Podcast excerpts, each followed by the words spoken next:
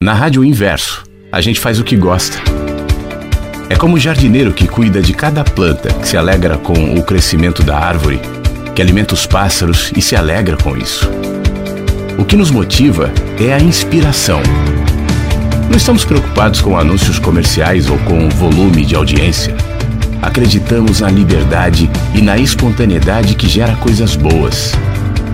A Rádio Inverso é uma doação Dedicamos parte do nosso tempo e talento para conectar pessoas e promover ideias que voam. Entregamos nosso conteúdo como uma árvore que entrega seu fruto sem a expectativa de que será apreciado. A árvore só dá frutos porque é árvore. O resto é apenas consequência. Não aceitamos enquadramento. Não somos uma rádio de espiritualidade nem de motivação nem de cultura, nem de músicas, mas permitimos que tudo seja linguagem. Nossa linguagem expressa parte do que somos e o resto, silenciosamente, permeia os conteúdos e toca cada um dos que nos ouve. É um prazer ter você aqui no nosso jardim. Fique à vontade entre nós. Essa é a Rádio Inverso, porque a vida tem muitos sentidos. No ar. no ar. Mensagens que chegam pela manhã. Com Flávio Sequeira. Rádio Inverso. A vida tem muitos sentidos. Abra janelas. Abre as portas. Empurra as cortinas para lá. Deixa o sol, deixa o vento. Deixa a luz entrar. Tá no ar o Mensagens que chegam pela manhã.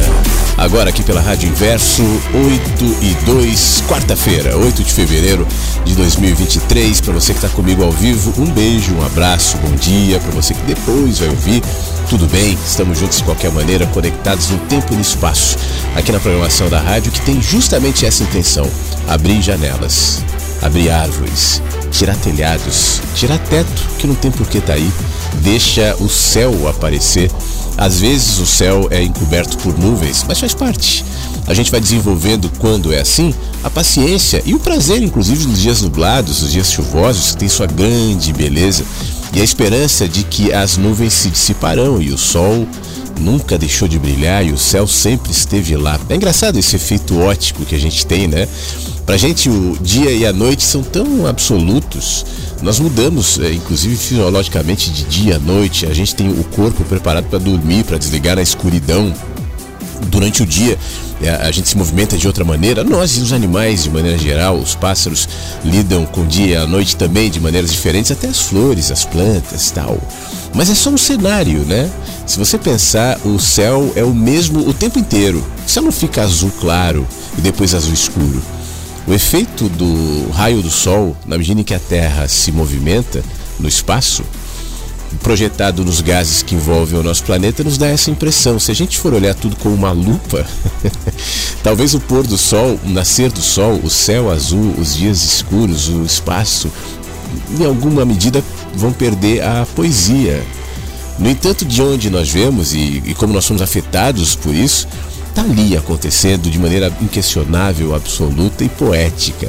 A noite, o dia, a madrugada e as estações todas, a partir da perspectiva de onde nós vemos. E aí não importa se é porque a Terra está em movimento, se a luz do Sol reflete ou não reflete, se tem nuvens ou não tem, nós estamos expostos à vida e aprendendo a ver, a viver, a sentir, a pensar. E para que seja assim, cada experiência importa. Inclusive essa é a nossa relação com o tempo, com o dia, com a noite, com a manhã, onde as mensagens sempre chegam pela manhã e assim vai. Então que você esteja aberto e aberto à experiência da vida, né, é, que fala o tempo inteiro, que se expressa de maneira eloquente para aqueles que conseguem ouvir. Só isso.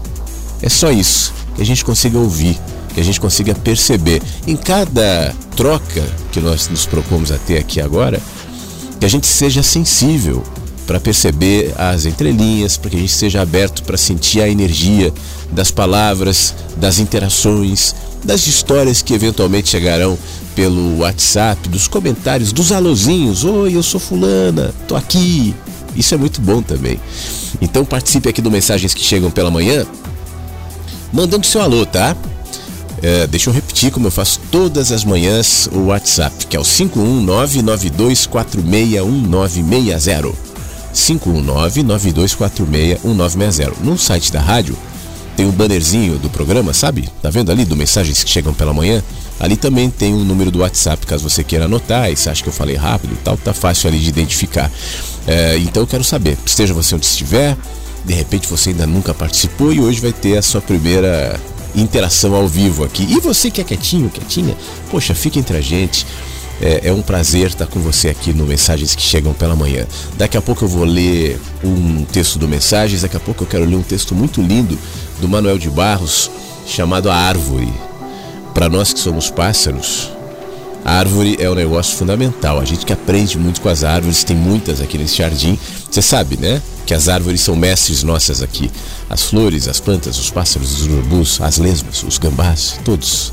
Todos são mestres. Aqui nesse jardim, mestres são aqueles que não intencionam ser, que não se arrogam ser, que não fazem questão de ter discípulos, nem de serem chamados de mestres, nem de serem inquestionáveis. Não.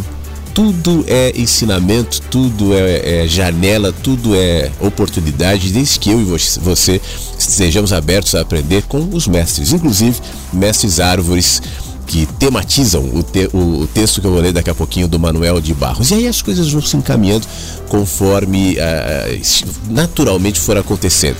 Eu conto muito contigo para que esse acontecer é, esteja conectado aí com o que você está sentindo, pensando e propondo de alguma maneira. É o que eu falo sempre e eu acho que vale a pena repetir.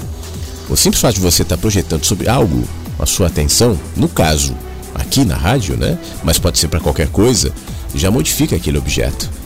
Em alguma medida interfere naquilo ou naquela pessoa, naquela situação, o simples fato de você dedicar a sua atenção. Por isso que é tão importante a gente exercitar a nossa concentração, nossa atenção. Nesse momento, você está dedicando a sua atenção aqui, ao que eu estou falando, ao que eu estou fazendo, as músicas, as interações. Certamente isso vai interferir.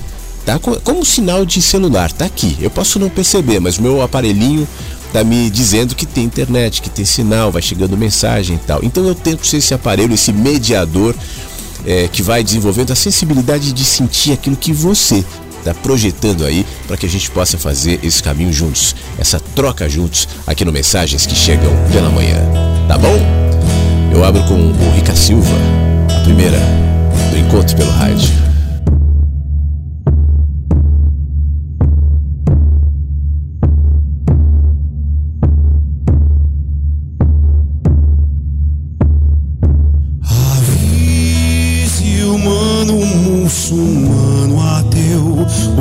Cristão e o judeu, e os filhos do Irineu. Avise as tribos e as corporações, aos chefes das nações, muito já se perdeu. Avise a terra está cansada de viver separada por cercas e opiniões. Avise logo essa criança antes dela crescer, que há sempre uma esperança.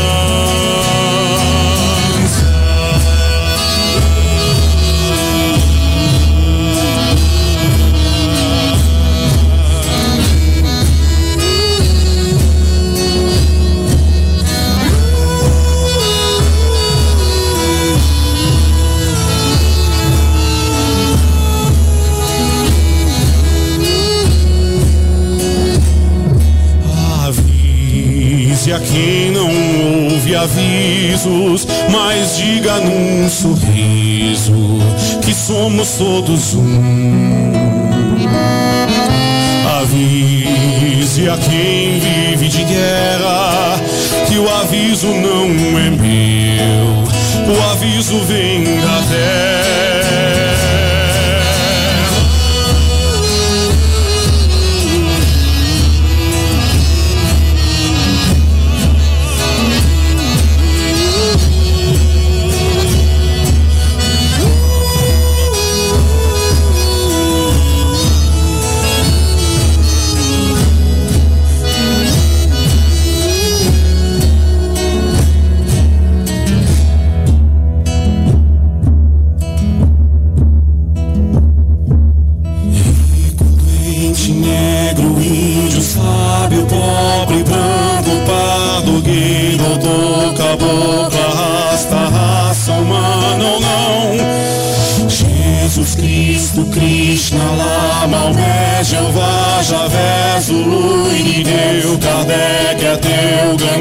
Ganesha, Shiva, Rama, Brahma, Buda.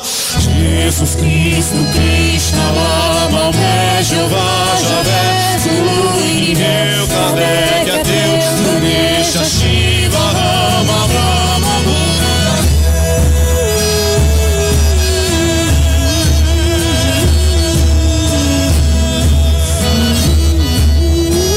Eu acho que no fim das contas é sempre uma questão de desenvolver a nossa sensibilidade para ouvir, para sentir, para entender, para perceber que existe um arsenal de comunicação acontecendo o tempo inteiro enquanto nós estamos vivos. Às vezes eu fico pensando quantas situações eu já passei, quantas experiências na minha vida em que distraído, né? Eu não pude absorver o ensinamento que potencialmente aquilo continha. Eu não penso que cada experiência traz por si própria um ensinamento específico para você, por exemplo. Não é que a experiência é uma, uma lição, que o universo traz uma carta selada ali, eu não acho bem assim. O que eu acho é que tudo está falando tudo o tempo inteiro. O próprio universo se comunica, se revela, se mostra, se coloca em cada expressão de vida expressão do próprio universo. Um, uma planta, uma árvore, um bicho, um inseto, uma pessoa, são expressões do universo porque aquele corpo são corpos diferentes entre si, biologicamente falando, são bastante diferentes, mas todos eles são expressões de vida. E pelo fato de nenhum de nós saber de fato o que é a vida, a gente não tem definição científica, é, espiritual ou de qualquer outra natureza que nos indique de fato o que é a vida.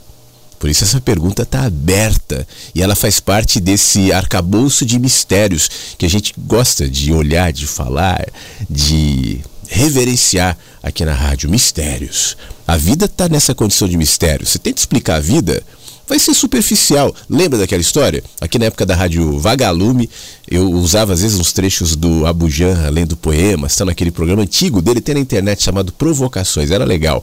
E ele sempre terminava o programa perguntando para o convidado: Fulano, o que é a vida? E aí os fulanos tentavam explicar o que era a vida, mas sempre era insatisfatório. Ele fazia pergunta pela segunda ou terceira vez, até que fulano não tivesse mais explicação.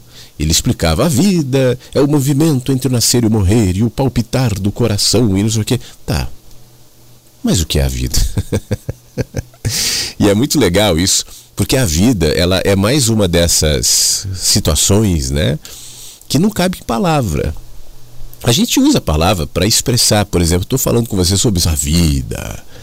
Mas vida não cabe nessas quatro letrinhas. V-I-D-A. Não cabe. Isso é só um código, é só um gatilho. O que é a vida? O que eu posso dizer é que eu sei que a vida se coloca em tudo: natureza, no mar, no ar.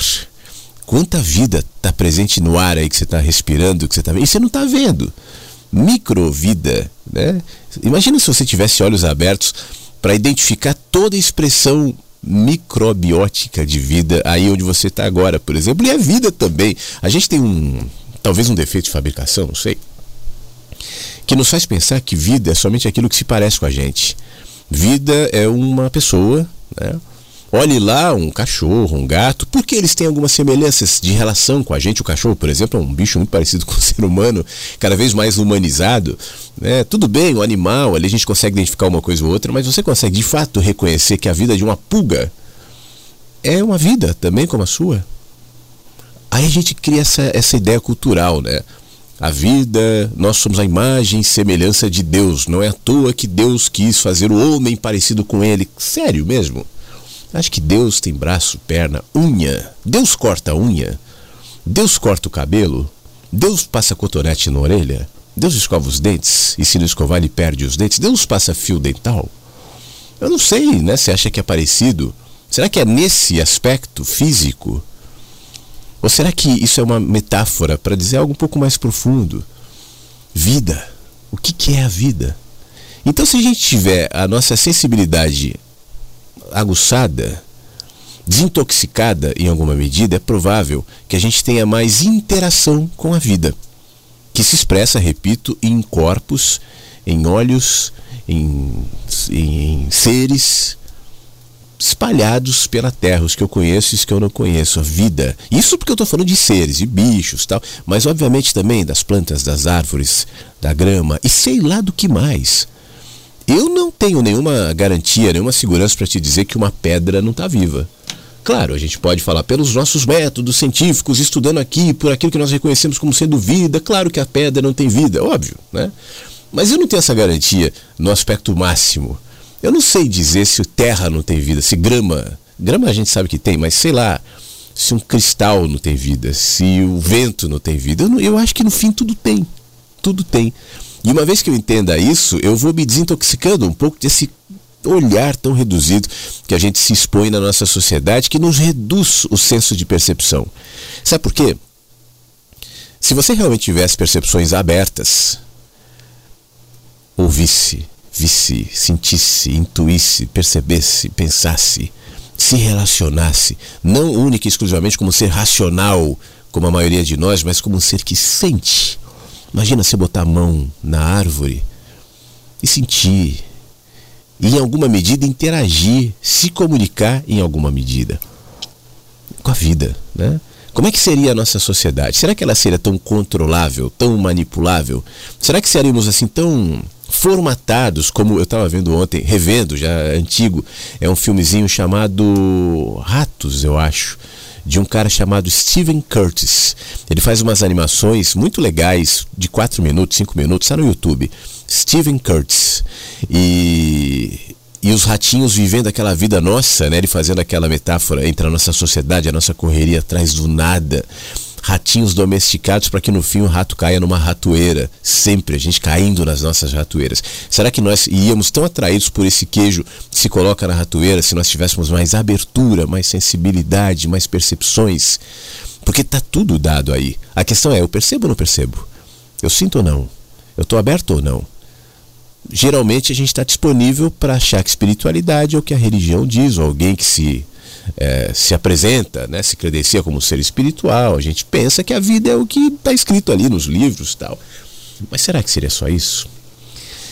Tem um texto muito legal do Manuel de Barros que fala sobre a árvore e uma transformação de alguém que, por alguma razão, por uma proposta, um convite de um pássaro, aceitou ser árvore. E eu quero compartilhar esse texto contigo, já que ele está uh, aberto àquilo que eu estou propondo aqui, das lições, das interações, da vida que se comunica com a gente. Um passarinho pediu a meu irmão para ser sua árvore. E o meu irmão aceitou ser árvore daquele passarinho. Bom, no estágio de ser essa árvore, o meu irmão aprendeu de sol, de céu, de lua mais do que na escola. No estágio de ser árvore, meu irmão aprendeu para santo mais do que os padres ensinavam a ele ali no internato. Aprendeu com a natureza o perfume de Deus. Seu olho no estágio de ser árvore aprendeu melhor o azul e descobriu que uma casca vazia da cigarra esquecida no tronco das árvores só presta para a poesia. No estágio de ser árvore, meu irmão descobriu que as árvores são vaidosas, que justamente aquela árvore na qual meu irmão se transformara envaidecia-se quando era nomeada para o entardecer dos pássaros, e tinha ciúme da brancura que os lírios deixavam nos brejos. Meu irmão agradeceu, agradeceu a Deus aquela permanência em árvore porque fez amizade com muitas borboletas.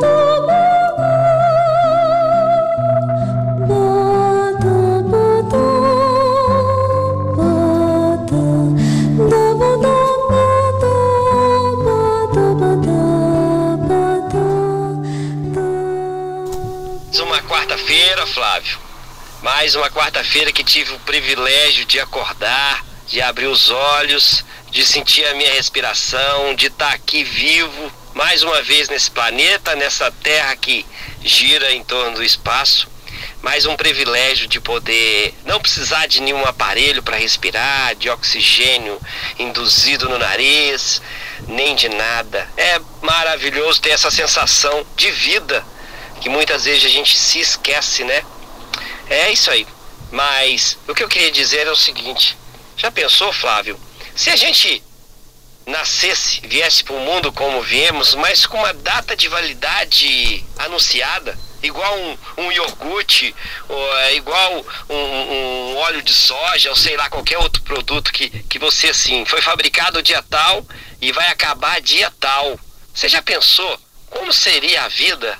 Como seria a perspectiva da vida, como seria as relações das pessoas, como seria a relação das pessoas com o tempo. Esses dias me veio esse pensamento na cabeça. Lógico, a gente vai morrer, a gente nasce, a gente vai morrer, mas não tem certo uma data definida, né? Então eu pensei sobre isso aí, porque tem um filme, eu não sei o nome dele, eu me esqueci, que há muitos anos atrás é, que eu assisti e ele dizia assim, ele era assim, que na cidade lá ou no país, não me lembro muito bem, que não era dinheiro que valia, o que valia era tempo. Era o tempo que as pessoas têm. É, ficava no braço um contador e a pessoa que era mais rica, ela tinha milhões e milhões de minutos de tempo de vida. Era esse o valor. E ali ela comprava uma comida, ela bebia alguma coisa num bar, ali ela viajava, ela pegava um táxi, ela fazia sua vida, porém ela pagava com o tempo de vida dela. E às vezes, e tinha até o ladrão de vida, né, de tempo. Chegava no braço do outro, não sei, não me lembro bem, e aquilo ali se transferia as horas de vida para outra pessoa. Eu achei muito interessante esse filme. Mas era só para constar mesmo e passar aqui para desejar uma quarta-feira para todo mundo e dizer o seguinte: se você acordou, se você abre os olhos, está sentindo dor, alguma dor incomodado, é, que está te incomodando, que você está passando por, por, situações difíceis, né? Como muitas vezes a gente passa de vida, que lógico são difíceis, mas lembra que você está vivo, lembra que você está aqui e que o jogo não acabou. Ele pode acabar hoje para nós, para qualquer um, né? Que fala assim: ah, cantou para subir porque morreu. Mas é isso aí. Vivo hoje, vivo agora. Vivo as coisas boas que a vida tem também, que a vida tem muita coisa boa e a vida é cheia de sentidos. Um forte abraço para todo mundo, um beijo, boa quarta-feira. Valeu! Valeu, meu amigo Tony, mandando mensagens aqui pra gente. De fato, Tony, essa questão, aliás, você falava do tempo, né? É, é, é uma realidade atual. Nós somos roubados no nosso tempo, e esse é um dos bens mais valiosos, se não o mais valioso que nós temos. Na medida em que a nossa atenção, nossa mente é desviada, na medida em que a gente é sobrecarregado com tantos ruídos, tanto pensamento, na medida em que essa palavrinha engajamento se torna tão importante para a indústria de maneira geral, seja as, sejam as fábricas, seja a indústria do entretenimento, seja o jornalismo, seja o meta, né, os grupos de redes sociais, o tempo é pelo que se trabalha, pelo que se batalha.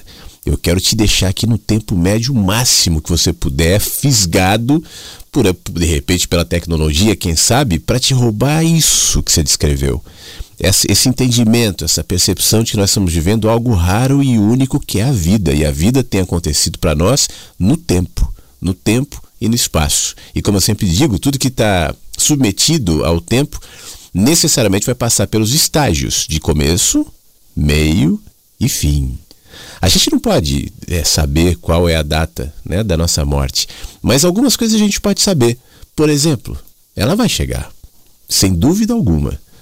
É, e ela pode chegar a qualquer momento. É outra coisa que nós podemos saber. Quanta gente morre jovem? Quanta gente morre de repente? Às vezes eu vejo assim, morreu num acidente, morreu num infarto, morreu de repente, morreu no mal súbito. E aí eu faço aquele exercício de imaginar como foi a manhã dessa pessoa. Como é que foi o almoço? Passou qualquer sentimento diferente de que aquele seria o último almoço, de que aquele seria o último abraço, de que aquele seria o último momento, de que aquela seria a última prioridade, aquele seria o último pensamento? Provavelmente não, né? Mas nós estamos todos os dias expostos a essa possibilidade de que seja o último.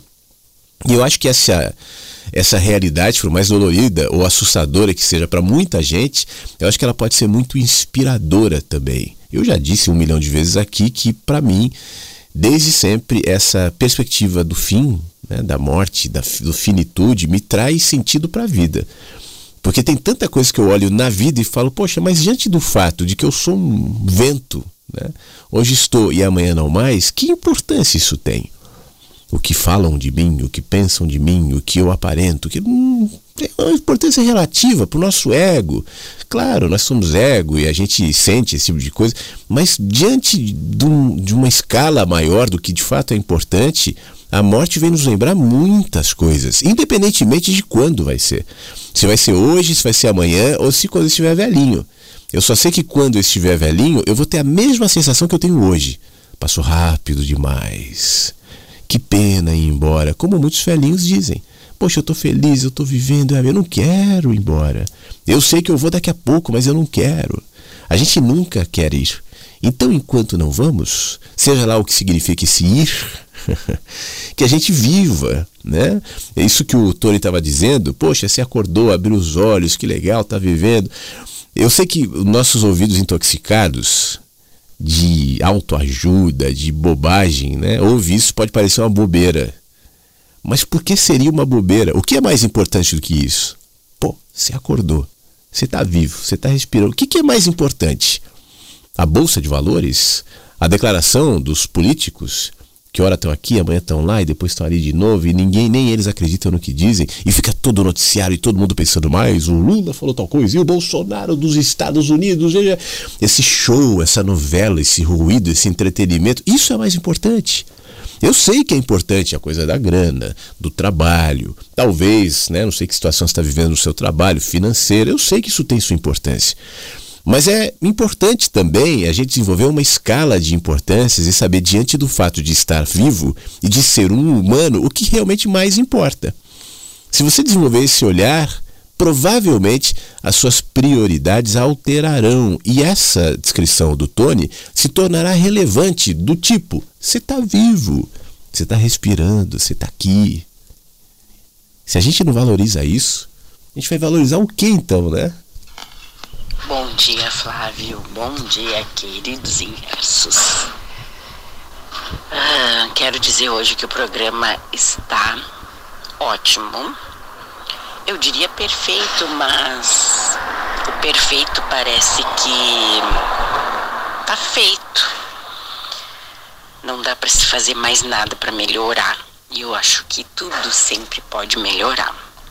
Não é nada cansativo. Eu gosto muito de ouvir os inversos. Eu não sei o nome de todos, mas às vezes começo a falar e eu já sei. Ah, esse é aquele que falou aquilo, mesmo não sabendo o nome.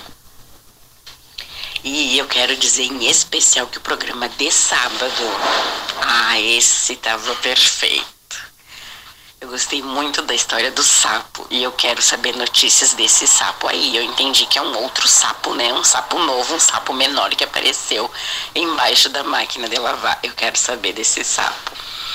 Eu gosto muito de sapo. Eu gosto de animais. Eu acho que cada animal tem a sua medicina. Uh, eu também gostei muito daquele que falou: Eu te amo, Flávio. Nossa, eu achei muito bonitinho. Acho que foi o mesmo que contou como ele chegou na Rádio Inverso. E foi o mesmo jeito que eu cheguei através do vídeo de Espinosa no YouTube. Eu fui lá ler a descrição do vídeo, aí falava de uma rádio inverso e eu vou, ver essa rádio. E gostei. Então, ontem também estava muito bom. Eu parei agora, antes do programa, para escrever o poema do Eduardo Moraes, aquele que ele começa. Aprendi que o amor, achei lindo. Gratidão, Eduardo. Já escrevi, tá no meu caderninho. E também quando você fala lá do, do aquele poema, acho que é da Cecília Meirelles, que você fala, eu não peço a faca e o queijo, eu peço a fome. Cara, ali me caiu os butiá do bolso.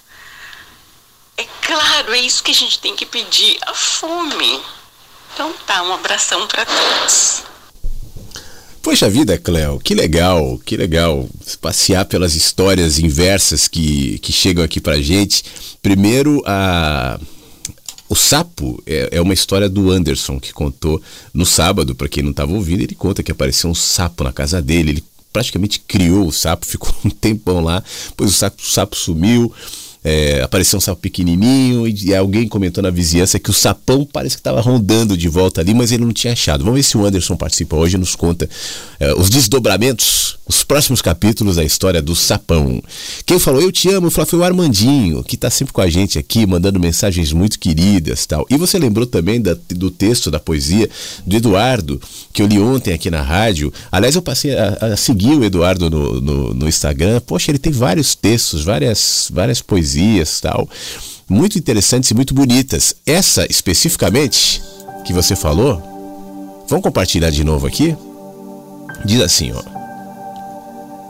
Eu aprendi que o amor feito pra gente não vem do que a gente ostenta ou força para existir. Isso é outra coisa.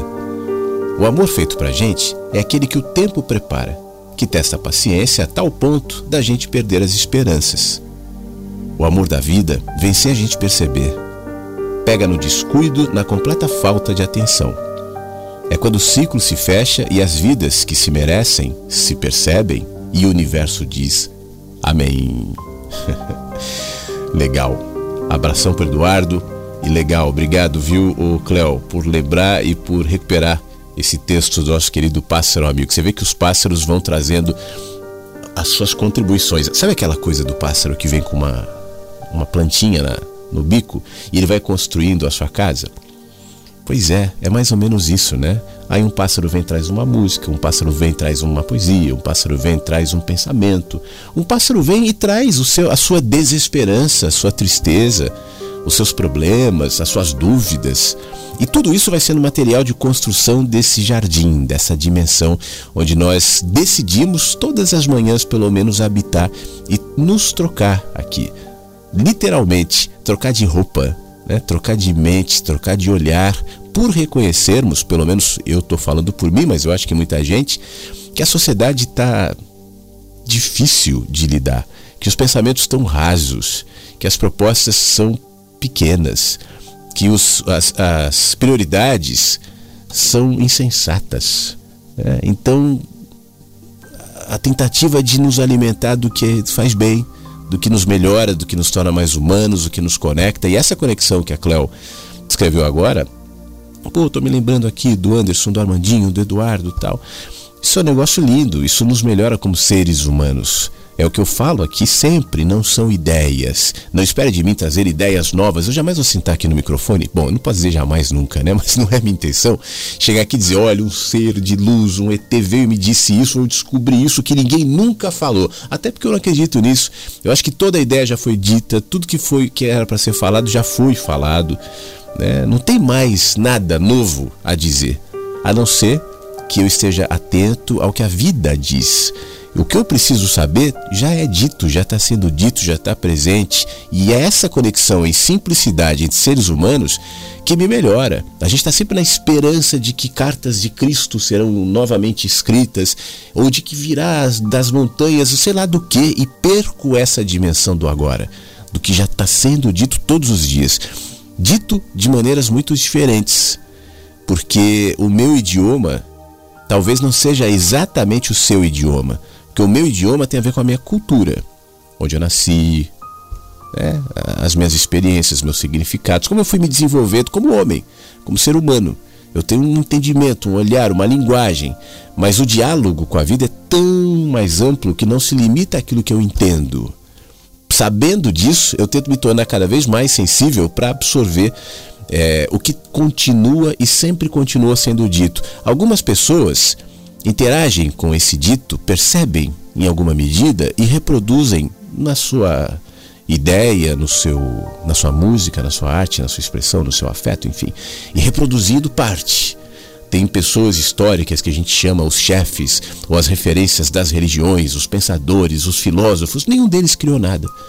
Cada um deles só reproduziu na sua linguagem um pouco, bem pouquinho, daquilo que é dito de maneira muito mais eloquente para quem ouve para quem sente, para quem interage. E a gente pode, em parte, reconhecer essa voz nos nossos amigos que falam de sapos, nas nossas amigas que falam, poxa vida, eu anotei o texto, que legal todo mundo, tal. Nos nossos amigos que falam que eu te amo, nos nossos amigos que participam sempre. Linguagens da vida sendo ditas de muitas maneiras, expostas a quem está disposto a ouvir e a interagir. Gustavo, obrigado mais uma vez pela sua mensagem. Gustavo está aqui no nosso 51992461960. Mais uma vez estou aqui, obrigado pela doação. Não estou ao vivo, mas em breve eu ouvirei.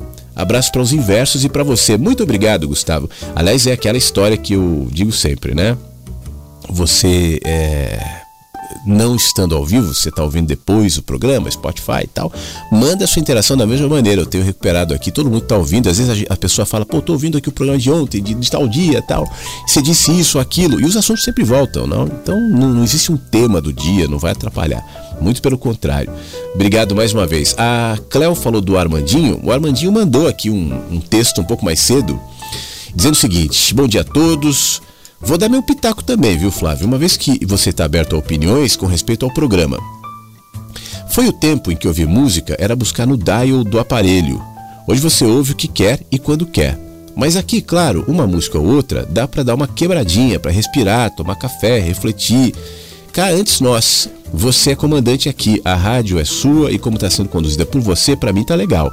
Além disso, tem que encontrar aqui uma liberdade para expressar sentimentos. Ouvir é aprender também. Grato, meu amigo, uma ótima quarta-feira a todos.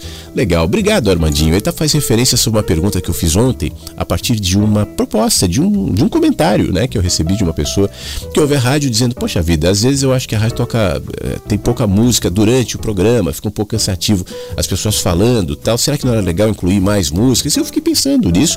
É, depois essa pessoa ouviu, me escreveu, falou, não, desculpa. Eu, não, eu falei, não, imagina, né? As opiniões são sempre fundamentais. Eu não, eu não vou me ofender, obviamente, com isso. Muito pelo contrário, é aquilo que eu estava explicando ontem. Quem está do outro lado do balcão, que é o meu caso aqui, tem uma impressão que às vezes é diferente de quem está aí do seu lado do balcão. Né? Você está vendo o produto aqui, né? Eu não, eu estou aqui fazendo tal. E às vezes você fica envolvido com uma música, uma trilha, um, um texto, alguma coisa e não tem a dimensão do macro. Então, as opiniões são sempre muito acolhidas e muito bem-vindas, tá? Claro que nem sempre é, eu vou seguir né, uma opinião, porque uma opinião é uma opinião. Mas submeter as pessoas eu acho interessante. E ouvir o que cada um tem a dizer também é interessante. Então, fiquem tranquilos e à vontade em relação a isso. Armandinho, a coisa da música, eu concordo contigo. É, eu acho que o, eu me lembro uma vez, tinha uma história numa rádio que eu trabalhava, chamada Metropolitana, em São Paulo.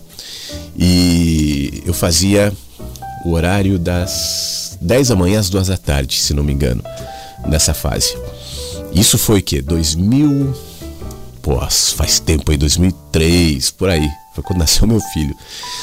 Eu tava no ar e, e eu sempre fui um cara que também acreditou na comunicação. Eu acho que o rádio, mesmo naquela época em que música era prioritário, eh, fazia diferença quem estava no ar e quem abriu o microfone e ainda que falasse pouco, falasse algo, né? Se conectasse com quem estava ouvindo. Eu sempre acreditei que o rádio é só uma mídia, só um jeito de conectar seres humanos. Obviamente você vai adaptar sua linguagem à proposta daquela rádio. Mas eu estava tocando música e tal e, voltei para falar alguma coisa no ar.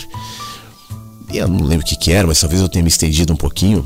E aí tinha um senhor lá, que era um cara que gostava de ficar arrumando confusão na rádio, que abriu a porta do estúdio e falou assim para mim: Rádio é música!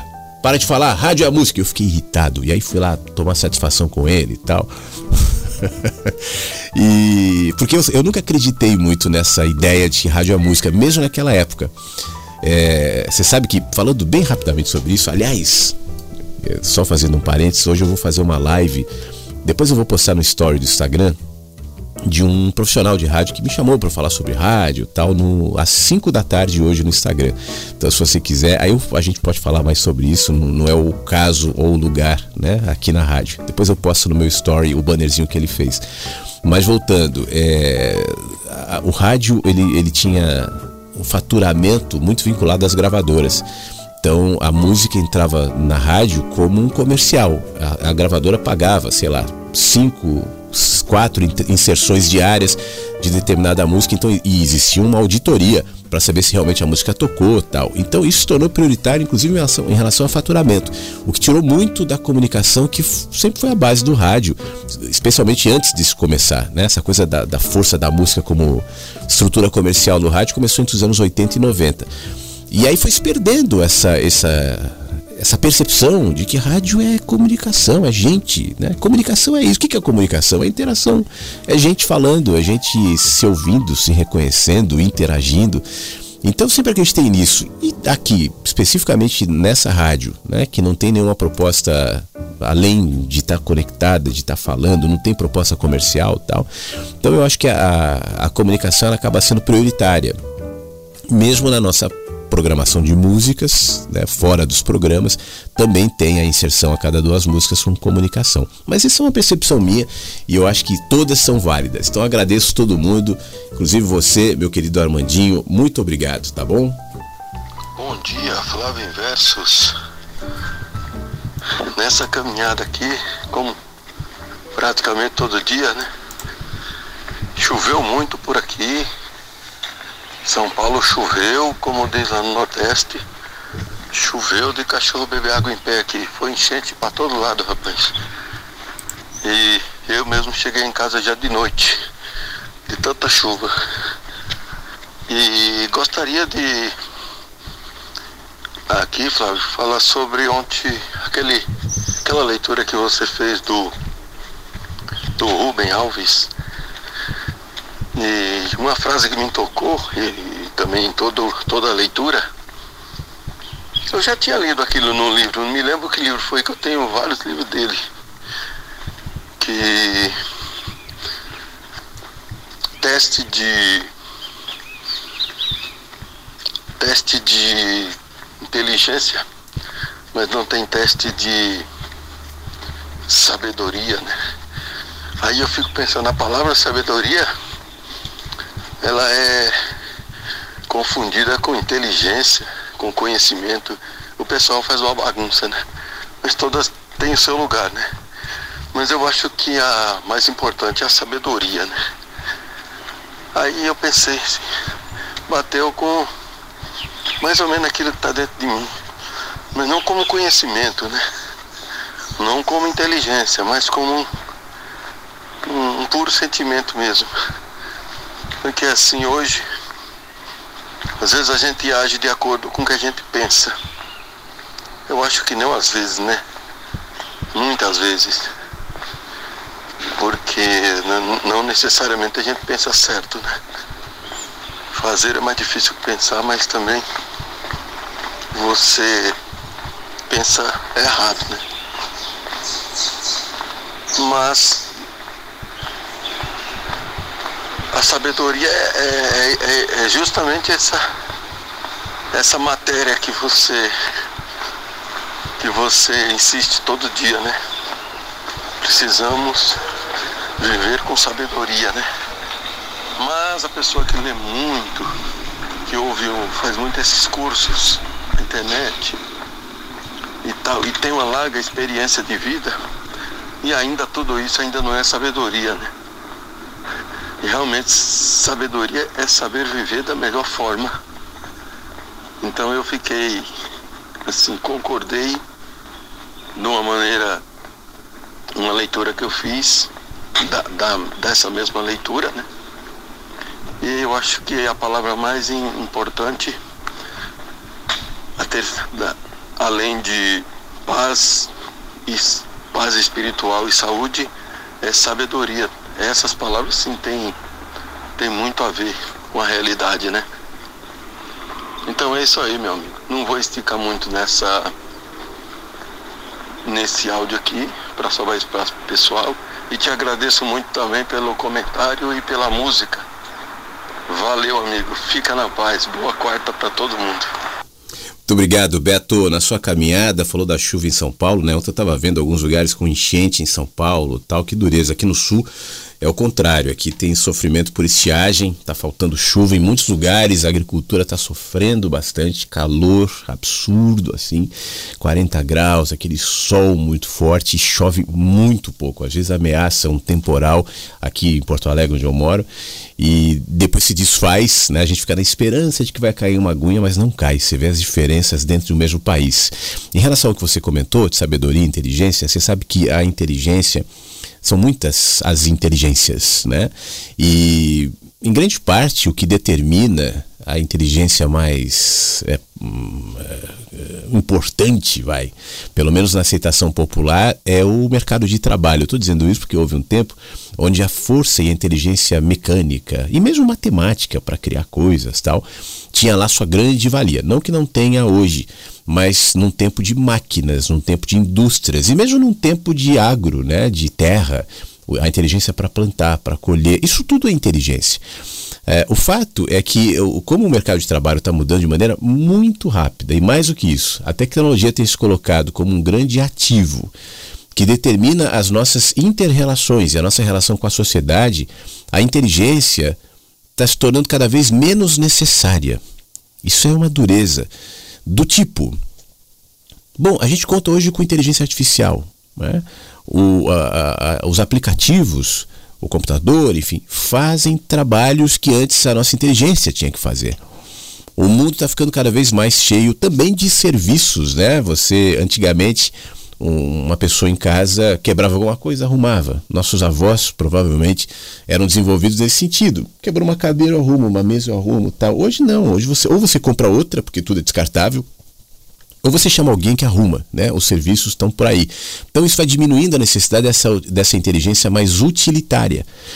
Daqui para frente, cada vez mais, o mundo vai precisar de seres humanos com sabedoria. Porque esse campo de sabedoria, as máquinas, pelo menos ainda não sinalizaram se aproximar, nem a inteligência artificial mais sofisticada. E eu entendo como sabedoria dá sentido, significado para as coisas. O sentido é, é único, é pessoal. Né? Como eu digo, o sentido tem a ver com você, com suas experiências, com quem você é, com a sua vida, com seus olhares. Isso vai, vai se construindo enquanto você vive.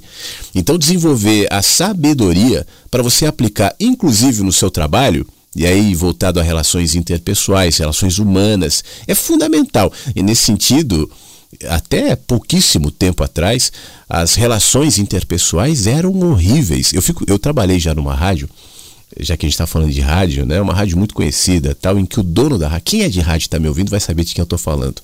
Ele falava assim, pô, meu, é assim, a vozinha dele e tal. E o cara era um monstro com as pessoas.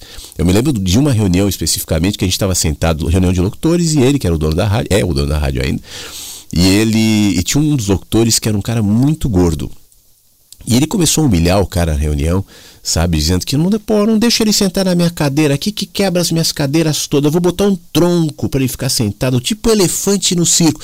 E o cara começou a, a, a chorar, chorar mesmo na reunião. Eu dava carona para ele. É, ele morava na cidade interior, ele morava em Sorocaba, a rádio ficava na capital. E aí eu me lembro que eu fui deixá-lo ali na, na rodoviária e o cara mal e a gente falando com ele e tal. Isso foi o quê? Fim dos anos 90. Isso hoje não seria aceito. Né? Obviamente e de maneira muito correta não seria aceito. O cara seria processado, no mínimo, para assédio moral. Não sei como é que ele trata os funcionários atualmente, mas eu sei que ele está enrolado aí por uma série de questões. De qualquer maneira, é, era, uma, era uma, uma coisa aceitável anos 90, anos 80 ou antes, era aceitável. Isso foi mudando. Né? Então, o, o ser bruto, a coisa e é usando a partir de outra perspectiva, a coisa mecânica, formal, manual, isso tudo está deixando de ser tão importante. Então é uma questão pragmática também, não só necessária para a nossa humanidade, mas até para essa nova condição de relações e trabalho e tal, que tem se colocado como uma tecnologia que cresce absurdamente, aceleradamente e a gente não sabe exatamente para onde. Então, sabedoria, sentido para as coisas. E a sabedoria cresce quando a gente desenvolve o nosso senso de, de percepção, de, de interação com a própria natureza, com as próprias pessoas, como eu estava dizendo mais cedo aqui no nosso encontro. Obrigado, tá bom? Beto, boa caminhada para você. Proteja-se da chuvarada aí de São Paulo. Nina, ela comenta, numa dessas entrevistas do Abu Janra, Flávio, que eu citei o Abu Janra aqui no programa, né? Foi com o Clóvis de Barros Filho, um professor de filosofia, quando ele fez a pergunta o que é a vida. E eu adorei. Legal, Nina. Na verdade, essa, essa pergunta era feita para todos, né? É um bordão do programa. Se não me engano, o Marcelo Tasso continua apresentando o Provoca agora, não mais o Provocações, mas obviamente virou outra coisa, tal, não é o mesmo programa. Mas talvez em homenagem ao que o Abu Janra fazia, ele termina também fazendo a, a mesma pergunta do que é a vida. Então isso era um bordão do programa. No caso do Clóvis, eu cheguei a citar aqui na rádio, é, foi um aquela coisa do palestrante, né, do professor de filosofia, do acadêmico, tal. E eu fiz esse recorte para ilustrar mesmo esse olhar, dizendo quando o Abu Janra perguntava para ele o que é a vida e o cara chegou com tudo. A vida, na verdade, é o, o, o hiato entre o nascer, o morrer e blá blá blá, e falou um monte. Aí o Abu Janra parou, respirou. O que é a vida? o cara já deu uma desconcertada. Diminuiu o tom. A vida? A vida é o, é o ir e o vir tal. Aí o, o Abujan percebeu que ele sentiu o golpe e perguntou a terceira vez, Clóvis, o que é a vida? O cara se encolhe na cadeira e fala, eu não sei. Foi a melhor resposta. Ele vem cá, levanta aqui para te dar um abraço tal. Essa, essa cena especificamente é um negócio que eu me lembro muito desse programa. São, são duas cenas que eu me lembro muito desse programa. Duas entrevistas, essa especificamente. E eu me lembro de um cara aqui do Rio Grande do Sul chamado Satya Prem. Cara, discípulo do Osho, cheio de sabedorias de de autoajuda e, e como o Abujan ia desconstruindo e falava assim é bom falar qualquer coisa né? É muito legal assim eu, eu para mim aquilo ilustra muito esse tipo de sabedoria é, estética vendável Uh, que as pessoas aceitam e procuram e querem do tal mestre iluminado tal diante de um cara que tem suas dores, as suas tristezas, a sua poesia diante da vida e não tem medo de assumi-las, né? Não se identifica como um ser iluminado. Fica muito mais humano, muito mais real. Esse contraste, para mim, é uma, é uma situação que eu não me esqueço daquela entrevista. Mas enfim, Cristiano, bom dia. Oh, Abujanra, a gente está falando de Abujanra, mais um comentário em relação a ele. O Cristiano diz assim: Pensamento de Abujanra sobre felicidade. E diz assim: a felicidade é um sentimento simples. Você pode encontrá-la e deixá-la ir embora, por não perceber a sua simplicidade. Concordo. Obrigado, Cristiano. A Bujanra presente hoje no Mensagens Chegam pela Manhã. Ivanel, bom dia para você, tá? Mais um dia, menos um dia, vamos viver na paz. E ela manda especialmente um abraço pro Tony, que mandou mensagem mais cedo aqui no nosso encontro. O Tony é um cara que todo mundo gosta de, de das participações, né? Da, da presença do sotaque mineiro dele. Cara querido e, e super importante aqui pra gente. Obrigado mais uma vez. Flávio, amigos da rádio, inverso. Bom demais estar curtindo a rádio ao vivo, tomando um cafezinho antes de sair para o trabalho. Ah, o filme que o amigo Tony mencionou se chama O Preço do Amanhã. Muito pertinente. Um abraço, Marcelo de São Paulo. Pô, Marcelo, obrigado. Valeu pela sua mensagem. Que bom que você resolveu se manifestar aqui, indo ao trabalho, tomando seu café. Tudo de bom. Que o dia seja bom, seja tranquilo e que você fique feliz hoje. Obrigado pela pela dica aqui do filme. O Preço do Amanhã, que foi o filme que as pessoas eram avaliadas né, pelo tempo que tinham, o Tony descreveu mais cedo. Bom dia, Flávio Siqueira, bom dia, Inverso. É, acabei de ouvir o áudio do Beto agora aí falando de sabedoria. É o que eu tô precisando no momento. De sabedoria, muita e muita e muita sabedoria para lidar com os problemas que estou passando no momento. Elaine, que tudo aconteça da melhor maneira, que você passe por esses problemas em paz, porque passar por problemas todos nós passamos, e o que você vive, eu não sei o que é, e também não precisa, mas eu sei que o que você vive, outros estão vivendo, já viveram e viverão. É, conectar esse essa percepção sábia em relação àquilo que a gente vive, em relação inclusive às nossas dores e às decisões eventualmente que nós temos que tomar, eu acho que tem muita ligação com a nossa capacidade de nos aquietar, inclusive diante das experiências e diante da vida também. Aquietar não quer dizer me acomodar, não quer dizer não sentir. O aquietar é parar um pouco de ficar ouvindo os ruídos que minha mente promove na medida em que eu enfrento um problema grande parte dos nossos fantasmas, dos nossos medos, dos nossos problemas, grande parte, se a gente olhar com honestidade, eles não são conectados propriamente com o fato. Às vezes eu tenho um problema que vai acontecer, ele não aconteceu parte do meu problema é a expectativa de algo que não aconteceu. A gente vai criando labirintos e sobrecargas nas nossas mentes e não percebe o quanto isso gera ruídos e nos desabilita a perceber eventualmente respostas que você está precisando e que estão sendo colocadas às vezes num momento mais singelo de quando você abre a tua janela, de quando você não está fazendo nada, de quando você toma um copo d'água, de quando você para e permite que a sua mente desobstruída entenda se não me engano, foi Einstein que certa vez comentou sobre uh, tá, às vezes totalmente dedicado a resolver uma questão, um problema, uma fórmula, ao que ele não conseguia chegar e quando isso acontecia, ele se lembrava de esquecer aquela história, parar simplesmente desligar a sua mente. E geralmente nesse momento é que vinha a resposta, né, que talvez estivesse sufocada por tantos pensamentos, tantas tentativas, tantos ruídos. E nós é, vivemos permanentemente assim expostos aos nossos próprios ruídos, pensamentos. Uma vez que você perceba essa dinâmica, não é que isso é imediato, né? Percebi, pronto. Mas ao reconhecer essa situação, você começa a, a, desenvolver a capacidade de enxergar essa dinâmica em você mesmo. E uma vez que isso acontece, acontece joga luz onde antes estava escuro e aí passa a ver. Então se aquieta. O problema está lá. Né? As coisas, de um jeito ou de outro, vão acontecer. E não é a nossa angústia e nem o nosso desgaste e nem o nosso desespero que vai resolver situação nenhuma. Então se aquieta. Tá? Não, e outra, não, não permita que a culpa seja uma condutora dos seus pensamentos. Que tem muita gente que fala assim, pô, eu tô cheio de problemas e tô ouvindo a rádio aqui, por exemplo, né? Tô ouvindo esse cara falar essas bobagens, tal. Bom, deixa eu pensar na vida real, no dia a dia. Isso também é culpa. Às vezes é justamente aqui, ouvindo essas bobagens, né, que você vai lentamente extraindo esses pesos desnecessários da sua mente, esses pensamentos é, destrutivos, pensamentos pesados, enfim. Até quando em leveza você atinge o ponto, a sabedoria, o entendimento, o aquietamento. A gente vai tirando uma coisinha por vez. E isso é um processo também de adicionar ao seu pensamento bons pensamentos, coisas leves, coisas legais, coisas necessárias, coisas que te fazem feliz. Tá bom? Que tudo se resolva. Obrigado. Deixa eu ver quem mais está com a gente aqui. A Ana de Taptiringa. Ela fala assim: essa música foi tema de uma novela de 1900 e bolinha. Bom dia para nós. Que música é? Deve ser o Aria, né? Que eu toquei agora. Deve ser.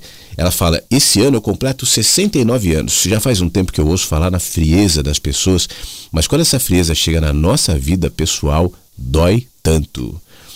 Pois é, Ana, eu não sei exatamente é, que, que contexto você está se referindo, é, primeiro, né, é, de fato, ninguém gosta de lidar com gente fria, acontece, né? E segundo, tente se tocar menos, sabe? Eu sei que dói, mas eu acho que isso não pode pautar a nossa vida. Eu não estou dizendo que é fácil, não, mas às vezes a gente vive em busca de certo reconhecimento de pessoas que poxa vida, genuinamente poderiam reconhecer né, a sua importância, a sua valia tal.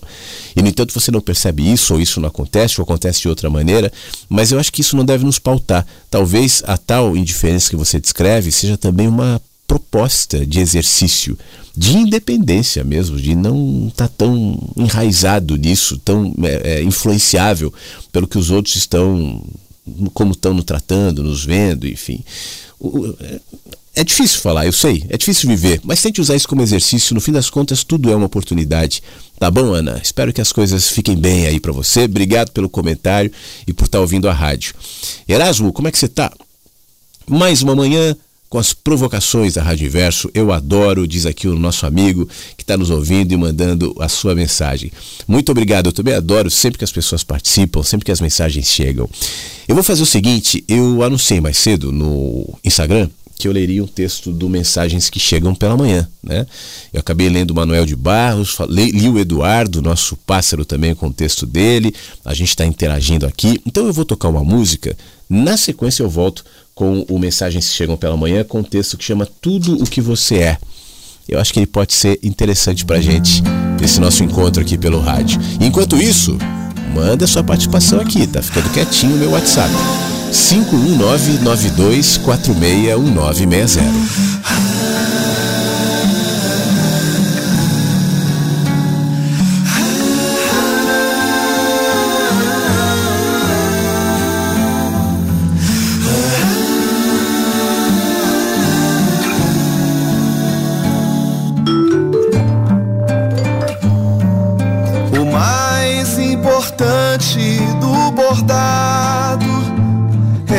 Avesso, é o avesso.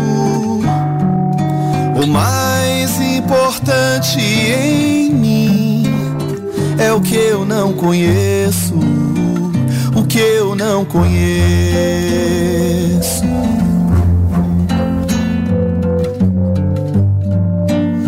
O que de mim aparece é o que dentro de mim Deus Quando te espero chegar, eu me enfeito, eu me enfeito. Jogo perfume no ar, enfeito meus pensamentos. Às vezes, quando te encontro, eu mesmo não me conheço. Descubro novos limites, eu perco o endereço. É o segredo do ponto, rendado do tempo, é como me foi passado o ensinamento. O mais importante do bordado é o avesso, é o avesso. O mais importante em mim é o que eu não conheço, não conheço.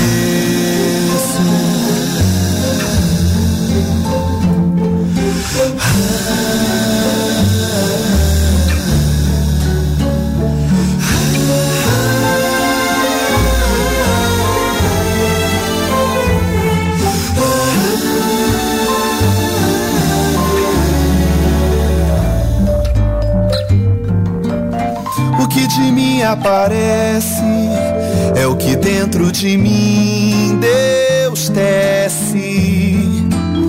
Quando te espero chegar, eu me enfeito, eu me enfeito. Jogo perfume no ar, enfeito os meus pensamentos. Às vezes, quando te encontro, eu mesma não me conheço. Descubro novos limites, eu perco o endereço. É o segredo do ponto, é o rendado do tempo. É como me foi passado o ensinamento.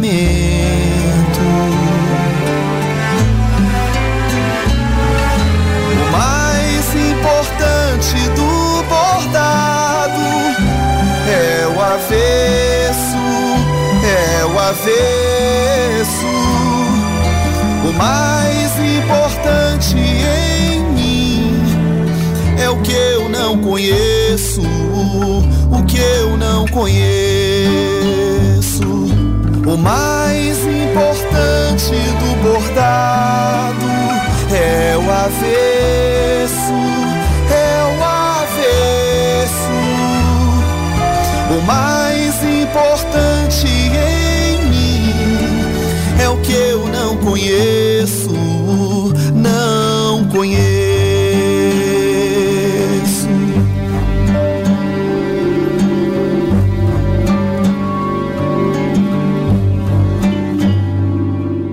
Eu gosto de prestar atenção nas pessoas.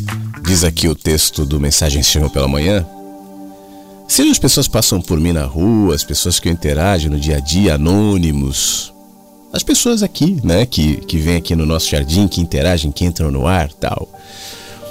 E imaginar que ali vai um mundo inteiro. A gente chama por um nome, mas aquele nome é um mundo único. Outros Flávios existem e existirão. E existiram.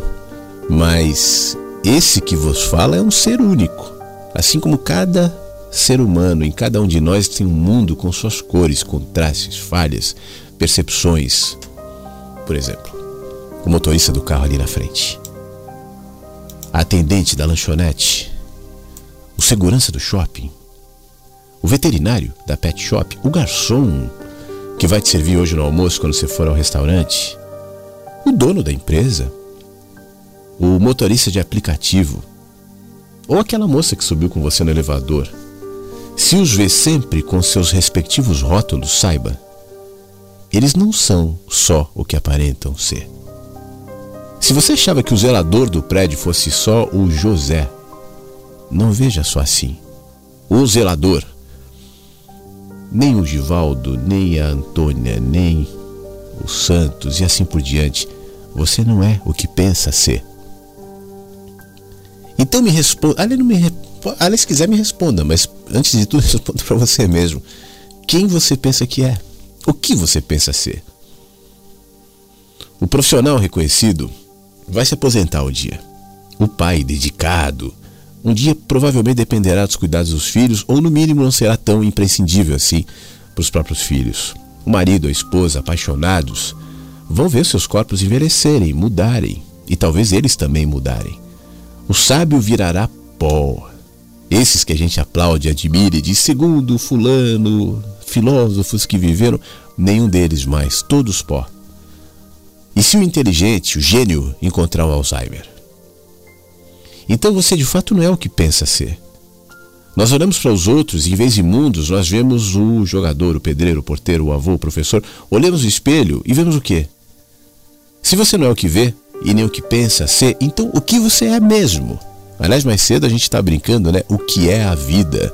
Talvez essas respostas se, conecte, se conectem. Mas não espere respostas muito fáceis. Se fosse assim, essa pergunta, o que nós somos, quem somos nós, não seria uma questão filosófica milenar. Nós nos reconhecemos como gente, aceitamos a transcendência, sabemos que o corpo morre, continuamos a fazer planos, perdemos gente querida e depois do sofrimento nós voltamos a sorrir. É a dinâmica da vida. Vamos dormir angustiados tantas vezes, mas depois de um tempo a angústia vai embora, inexplicavelmente. Então, que tipo de mundo nós somos? Eu lembro quando meu filho nasceu e o pensamento mais forte que eu tive foi: algo aqui que nunca vai acabar. Eu envelheço, eu mudo o rosto, o corpo, mas de alguma maneira eu continuo. De quem é essa voz? Que fala com a gente e a gente reconhece como pensamento. De quem é essa voz? Ontem, por exemplo, fazer um parênteses aqui, eu estava pensando nisso. Eu fui dar uma cochiladinha, às vezes depois do programa eu consigo deitar uma horinha e tal, para seguir adiante, para ficar com a voz boa, para continuar gravando, fazendo as coisas tal. Uma cochiladinha. E nessa cochiladinha de uma hora, mais ou menos, aconteceu ontem, mas acontece sempre. Quando eu vou adormecendo, ontem eu estava adormecendo, aí eu me vi num campo, num tipo um jardim, assim com umas montanhas, e era um lugar familiar para mim. Mas foi durou pouquíssimo tempo, eu não sei precisar. E eu pum, despertei. Aí daqui a pouco eu tô adormecendo de novo e aí eu me vejo numa outra situação, mas uma situação assim, corriqueira, vai, de repente estava numa feira andando e familiar também. E assim sucessivamente, algum, algumas, eh, alguns mundos, alguns pequenos micro sonhos, né? E aí me veio esse pensamento assim: o que vive embaixo da lona? A lona que nós colocamos sobre nós mesmos são nossas ideias, nossas crenças, nossa autoimagem, nossos pensamentos, nossas certezas, o fio condutor do cidadão pagador de impostos, daquele que se reconhece conforme eu estou lendo no texto aqui, nos rótulos, na, nas imagens né, que nós mesmos criamos para gente, nos, nos, nossos egos.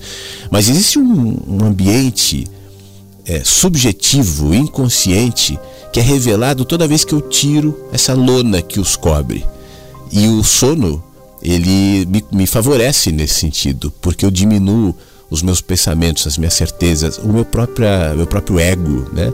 Ele diminui e daqui a pouco eu vejo essas camadas de mundos que e aí as explicações são muitas, mas que vivem na gente. Eu digo que as explicações são muitas porque se um psicólogo estiver me ouvindo agora, certamente terá uma boa explicação. Talvez baseado na, na ideia do Jung, né, no inconsciente, nos sonhos, na, na, representação simbólica daquilo que em nós, como experiência, vai se processando e não se modela e não tem linguagem. E aí o mecanismo cerebral faz com que isso se projete no, no, no meu sonho né, com uma imagem própria. Pode ser, pode ser, em parte. Se você for um espírita, talvez você vai dizer que isso tem a ver com as minhas reencarnações e um acesso que eu tenho ali. Se você for um, um cientista, não, são impulsos cerebrais e as explicações vão variando. Eu, pessoalmente, acho que nenhuma delas contempla por completo. Eu ainda observo esse fenômeno presente na vida de todos como uma, uma um, um mistério que nos habita e vaza pelas frestas da nossa lona e nós, como sempre fazemos, a tentativa de ter controle, conhecimento, damos as nossas explicações e acreditamos em quais nós quisermos. Mas eu dei esse exemplo para expressar essa dimensão de mistérios que sou também. Aí eu acordo. Opa, putz, tem que gravar chegou o texto, tem que ir lá, não sei o quê, vou e sigo a minha vida. Se, depois eu vou caminhar, tenho que caminhar, devo fazer isso, depois tenho que fazer aquilo. É a nossa rotina, mas ela é vazada pelo mistério que sou. Eu sou esse mistério também. Quem era o ser que estava naquele campo? O que, que era aquele campo que eu, em microsegundos, estive de maneira familiar? E eu acordei e estou aqui te contando, dizendo: olha, eu sonhei com isso, é um sonho. Mas o que é isso de fato? Isso sou eu também. Que tipo de mundo somos? Diz aqui o texto. Em cada um de nós tem um mundo. Esse mundo não termina. Não são só os barulhos dos carros, do, da TV, do rádio, da internet, as vozes, a música, tem sons que saem da gente. E a gente não ouve. Isso que eu estou te descrevendo aqui, esse sonho, se encaixa nessa questão dos sons, das imagens, daquilo que sai de mim. Não são só as paisagens, as cores, as roupas, as formas, tem mais do que isso para ver no seu mundo. Que tal parar para ver? As coisas não são o que elas dizem ser e muito menos o que aparentam ser. Você sente que nem tudo se encaixa? Todo mundo sente. Seja bem-vindo ao clube. Cuide então do seu mundo, ouça no seu silêncio, veja no escuro. Inverta, inverso a ordem das coisas. Se reinvente todos os dias. Tem muita gente querendo que você seja igual à maioria, tentando te transformar em massa, te manipular, fazer com que você pense, creia, tema o que todos pensam, creem e temem. Mas não é assim. Você é um mundo único. Não é o escritório, o apartamento, a faculdade, o carro, a casa, seu mundo é você. Então preste atenção nisso. E você não é quem aparece no espelho, muito menos o soldado, motorista, o radialista, o pastor, o padre, o cantor, o ator, o jornalista, o piloto. Não. Você é essa voz sufocada que luta para resistir, o observador no silêncio, muitas vezes sufocado por essa lona que eu há pouco descrevi, aquilo que chamamos de consciência. Você é a sensação de eternidade e a gente vai dando as explicações. Ah, eternidade, você vai para o céu, não vai para o céu. Eternidade é o infinito, é viver para sempre. O que é a eternidade? Apesar da morte. Você é a fome de justiça e a dor inexplicável muitas vezes. Você é a sede do espírito e a saudade daquilo que você nem sabe o que é. Você é a sensação de estar longe de casa. E isso é representado pela saudade da infância, da casa da, da adolescência, mas é mais do que isso. É o acolhimento e o desejo de ser útil. É a paz que não se explica e o medo infundado. É o sorriso do filho, o beijo de quem ama. É luz, é escuridão, é vazio, é cheio, é a caminhada. Tem um mundo acontecendo agora aí dentro. Um mundo que nunca cabe, um dia será só, um só com o seu. No lugar onde todos os mundos se encontram e se transformam em um mundo só. Então cuida disso desse mundo, desse ser que é você. Isso é tudo que você tem. Isso é tudo que você é. Alguém disse que gosta das coisas que escrevo, mas não gosta do que eu penso sobre Deus. Não se aflijam. Nossos pensamentos sobre Deus não fazem a menor diferença. Nós nos afligimos com o que os outros pensam sobre nós. Pois lhe digo que Deus não dá a mínima ele é como uma fonte de água cristalina Através dos séculos, os homens têm sujado essa fonte com seus mal cheirosos excrementos intelectuais. Disseram que ele tem uma câmara de torturas chamada inferno, onde coloca aqueles que lhe desobedecem por toda a eternidade e ri. Felicidade, contemplando o sofrimento sem remédio dos infelizes. Disseram que ele tem prazer em ver o sofrimento dos homens, tanto assim que os homens, com medo, fazem as mais absurdas promessas de sofrimento e autoflagelação para obter o seu favor. Disseram que ele se compraz em ouvir repetições sem fim de rezas, como se ele tivesse memória fraca e a reza precisasse ser repetida constantemente para que ele não se esqueça. Em nome de Deus, os que se julgavam possuidores das ideias certas fizeram morrer nas fogueiras milhares de pessoas. Mas a fonte de água cristalina ignora as indignidades que os homens lhe fizeram. Continua a jorrar água cristalina, indiferente àquilo que os homens pensam dela. Você conhece a história do galo que cantava para fazer o sol nascer? Havia um galo que julgava que o sol nascia porque ele cantava. Toda madrugada batia as asas e proclamava para todas as aves do galinheiro: Eu vou cantar para fazer o sol nascer. Ato contínuo, subia no poleiro, cantava e ficava esperando. Aí o sol nascia. E então, orgulhoso, dizia: Eu não disse? Bom, aconteceu entretanto que, num belo dia, o galo dormiu demais, perdeu a hora. Quando ele acordou com as risadas das aves, o sol estava brilhando no céu. Foi então que ele aprendeu que o sol nascia de qualquer forma Quer ele cantasse, quer não cantasse. E a partir desse dia, começou a dormir em paz, livre da terrível responsabilidade de fazer o sol nascer. Pois é assim com Deus, pelo menos é assim que Jesus o descreve. Deus faz o sol nascer sobre maus e bons, sua chuva descer sobre justos e injustos. Assim não fiquem aflitos com as minhas ideias. Se eu canto, não é para fazer o sol nascer é porque sei que o sol vai nascer. Independentemente do meu canto, vai nascer. E nem se preocupem com suas ideias. Nossas ideias sobre Deus não fazem a mínima diferença para Ele. Fazem sim diferença para nós. Pessoas que têm ideias terríveis sobre Deus não conseguem dormir direito. São mais suscetíveis de ter infartos, são intolerantes. Pessoas que têm ideias mansas sobre Deus dormem melhor. O coração bate tranquilo, são tolerantes. Fui ver o mar. Gosto do mar quando a praia tá vazia da perturbação humana nas tardes, de manhã cedo. Areia lisa, as ondas que quebram sem parar, a espuma, o horizonte sem fim. Que grande mistério é o mar. Cenários fantásticos estarão no seu fundo, longe dos olhos, para sempre incognoscíveis. Pense no mar como uma metáfora de Deus. Se tiver dificuldade, leia Cecília Meirelles, Mar Absoluto. Faz tempo que para pensar sobre Deus, eu não leio teólogos, eu leio os poetas. Pense em Deus como um oceano de vida e bondade que nos cerca. Romain Roland escrevia o seu sentimento religioso como um sentimento religioso, mas o mar, cheio de vida, é incontrolável. Algumas pessoas têm a ilusão de que é possível engarrafar Deus. Quem tem Deus engarrafado tem o poder. Uma história de Aladim, a lâmpada mágica. Nesse Deus, nesse Deus eu não acredito. Não tenho respeito por um Deus que se deixa engarrafar.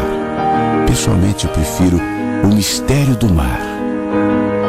Algumas pessoas não gostam do que eu penso sobre Deus porque elas deixam de acreditar que suas garrafas religiosas contenham Deus de Rubem Alves. Bom dia, Flávio. Bom dia, Inversos. Tudo bem? Está falando Eduardo de Porto Alegre. Passando aqui para desejar um super dia positivo para todo mundo, que seja muito leve, tenham boas reflexões, ponderações, enfim. E Flávio, muito obrigado pela leitura do texto, do texto que eu escrevi. Meu amigo, se o texto valia um real, tá muito mais de mil com a tua leitura. que valorizada. Muito obrigado, muito obrigado pelo carinho. Um abraço a Cleo por, por falar no texto, enfim, por falar dos outros amigos. Um abraço ao Tony, ao Beto, ao Anderson. Puxa, tanta gente que até eu tenho que anotar aqui para poder lembrar e da gente falar sobre isso, né?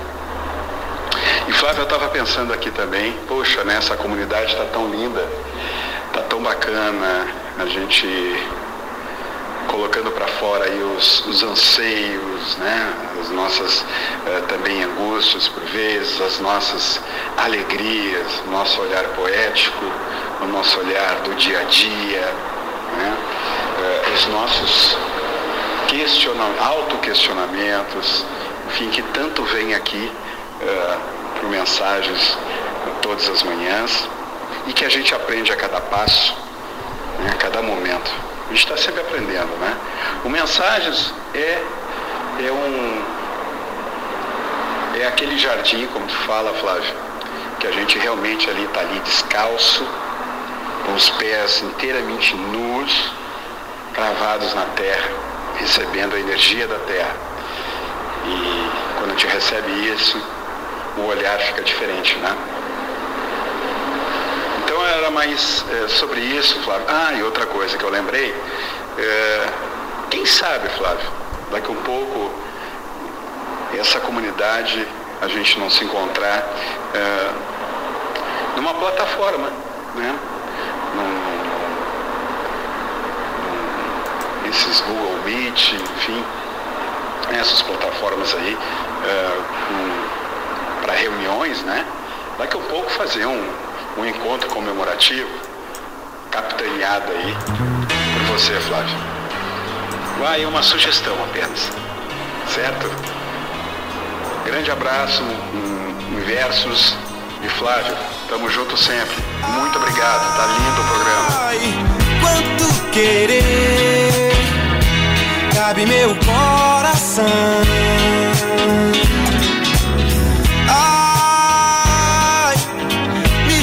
Sofrer, faz que me mata, e se não mata, fere.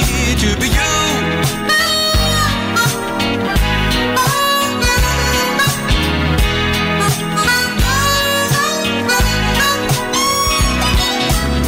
Vai sem me dizer na casa da paixão. To be you. bem quer. Traz uma praga e me afaga a pele.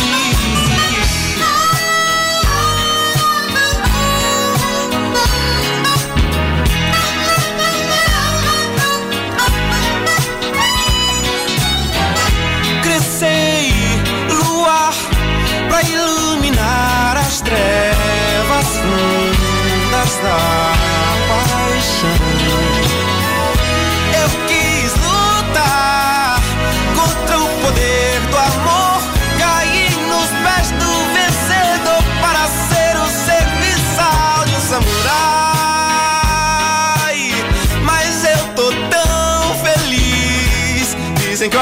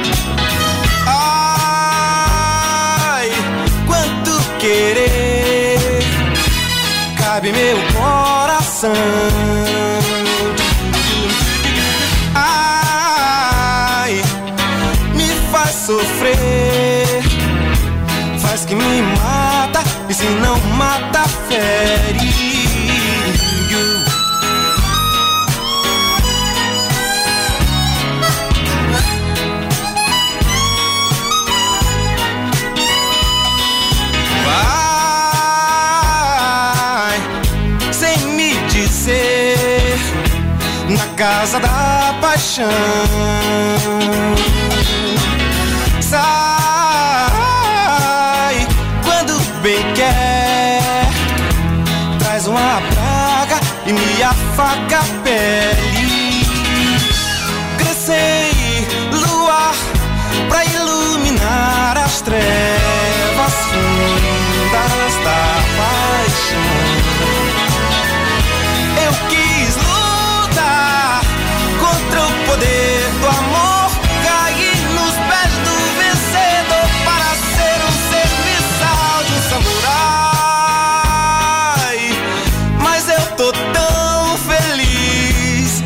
Dizem que o amor atrai.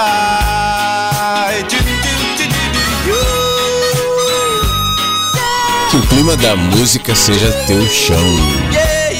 Leveza, felicidade.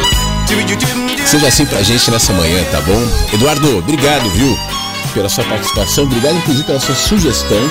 Vou pensar nisso, tá? De repente, num, num evento especial, uma comemoração da rádio. É, eu sempre, eu sempre, quando eu falo nisso, eu falo, putz, eu devia ter pesquisado antes pra falar. Que eu não sei exatamente, eu já contei aqui que eu não sou um cara muito bom para datas. Mas eu acho que é esse ano que a rádio vai fazer 10 anos. Pô, é emblemático isso, né? E de repente, com 10 anos de rádio inverso barra vagalume, a gente pode pensar em alguma coisa. Não sei. É, fica aí a sua sugestão. Eu sei que as pessoas certamente vão gostar.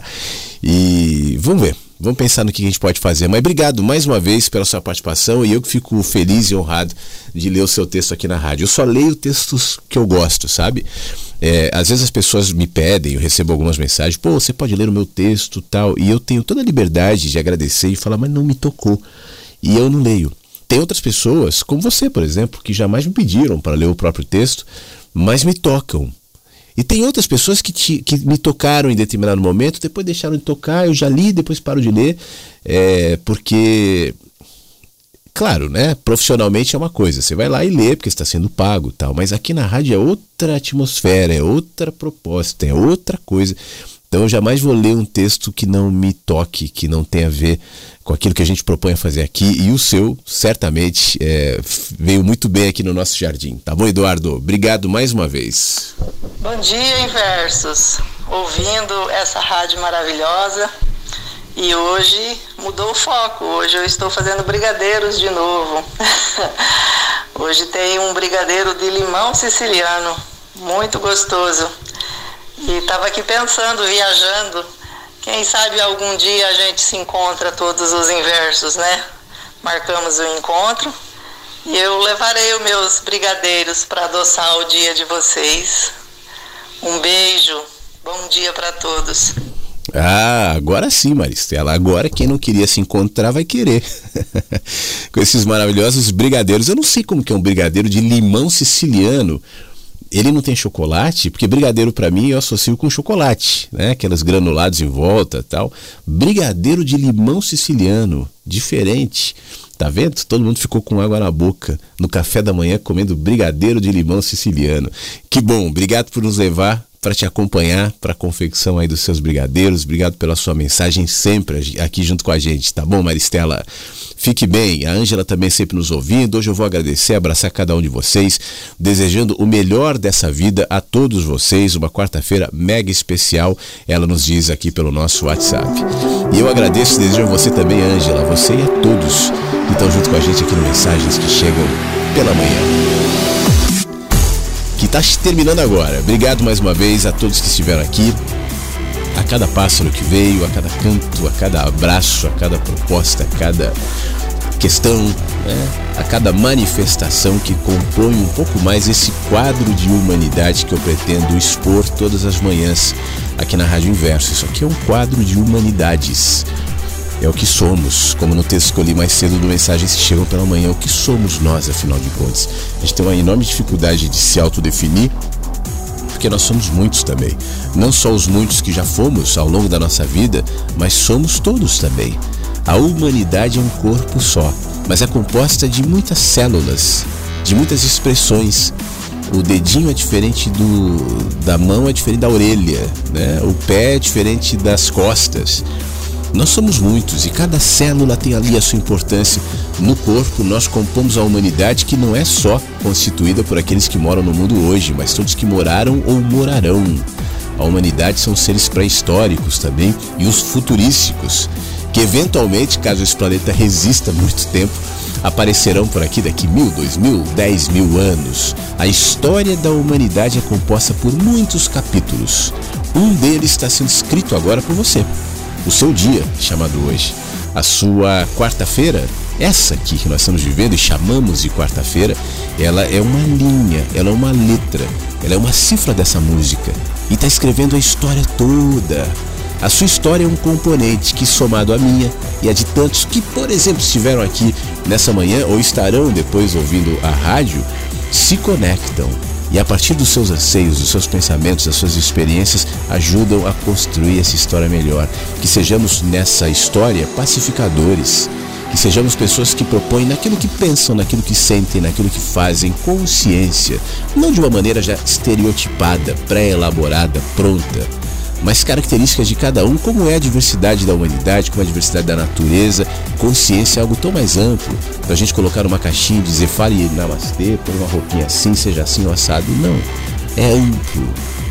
É selvagem. Não é domesticável. E vai se fazendo enquanto a gente vive. As suas experiências, boas ou não, dessa quarta-feira são componentes para você adicionar nisso que você está construindo chame consciência, chame sabedoria, como, como falamos mais cedo. E sinceramente eu espero que esse encontro que nós temos aqui, e esse especialmente que nós tivemos, é, de alguma forma contribua tá, nesse processo aí de humanização. Você não tem que se tornar um ser espiritual, ou um ser é, intelectual, ou um ser admirável. Nada disso tem valia se antes de tudo você não se transformar num ser humano. Ser humano. Vamos tentar mais um pouquinho hoje? Só mais um pouquinho? Então tá bom. Um beijo e amanhã a gente se fala de novo às 8 da manhã aqui no Mensagens.